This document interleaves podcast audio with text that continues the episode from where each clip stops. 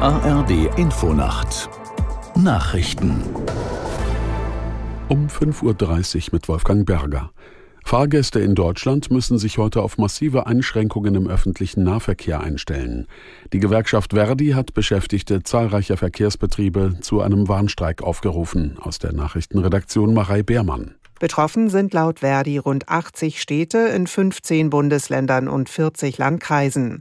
Busse, Straßenbahnen und U-Bahnen sollen weitgehend in den Depots bleiben.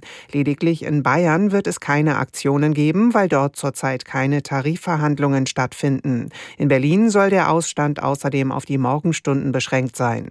Hintergrund der Streiks sind parallele Tarifverhandlungen im ÖPNV in fast allen Ländern. Verdi fordert, je nach Standort kürzere Arbeitszeiten, bessere Arbeitsbedingungen und mehr Urlaubstage. Die Regierungskoalition hat sich offenbar endgültig darauf verständigt, den Cannabiskonsum zu legalisieren. Nach Informationen der deutschen Presseagentur gibt es keine wesentlichen inhaltlichen Korrekturen mehr. Aus der Nachrichtenredaktion Moritz Kleis. Die Regelung sei ein echter Meilenstein für eine moderne Drogenpolitik, sagen SPD, Grüne und FDP. Damit werde die Prävention gestärkt und der Gesundheits-, Kinder- und Jugendschutz verbessert. Vor allem würden aber Konsumenten entkriminalisiert und der Schwarzmarkt effektiv bekämpft. Die Ampelparteien hatten sich schon im November darauf verständigt, Cannabis von der Liste der verbotenen Substanzen zu streichen. Einzelne SPD-Politiker hatten aber noch Bedenken. Die wurden jetzt ausgeräumt. Der Eigenanbau und Besitz bestimmter Mengen soll für Erwachsene ab dem 1. April erlaubt sein. Zum 1. Juli sollen Clubs zum gemeinsamen Anbau möglich werden. Verbraucher und Verbraucherinnen in der EU sollen ein sogenanntes Recht auf Reparatur bekommen.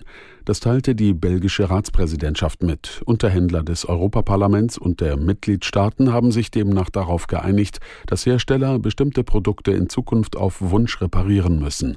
Dabei handelt es sich zum Beispiel um Kühlschränke, Staubsauger und Handys. Ein früherer Mitarbeiter des US-Auslandsgeheimdienstes CIA muss wegen der Weitergabe vertraulicher Informationen an Wikileaks für 40 Jahre ins Gefängnis.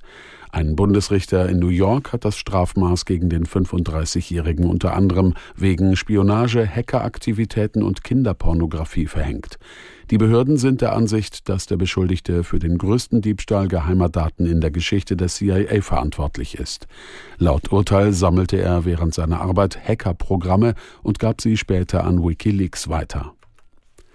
Das Wetter in Deutschland. Tagsüber im Norden und Osten etwas Sprühregen, in Hochlagen Schnee, im Südwesten trocken, drei bis elf Grad, an den Küsten und in Hochlagen Sturmböen. Am Sonnabend am Alpenrand oft freundlich, sonst wechselhaft und windig, sechs bis zwölf Grad. Am Sonntag im Norden Regen, im Süden trocken bei sechs bis dreizehn Grad. Das waren die Nachrichten.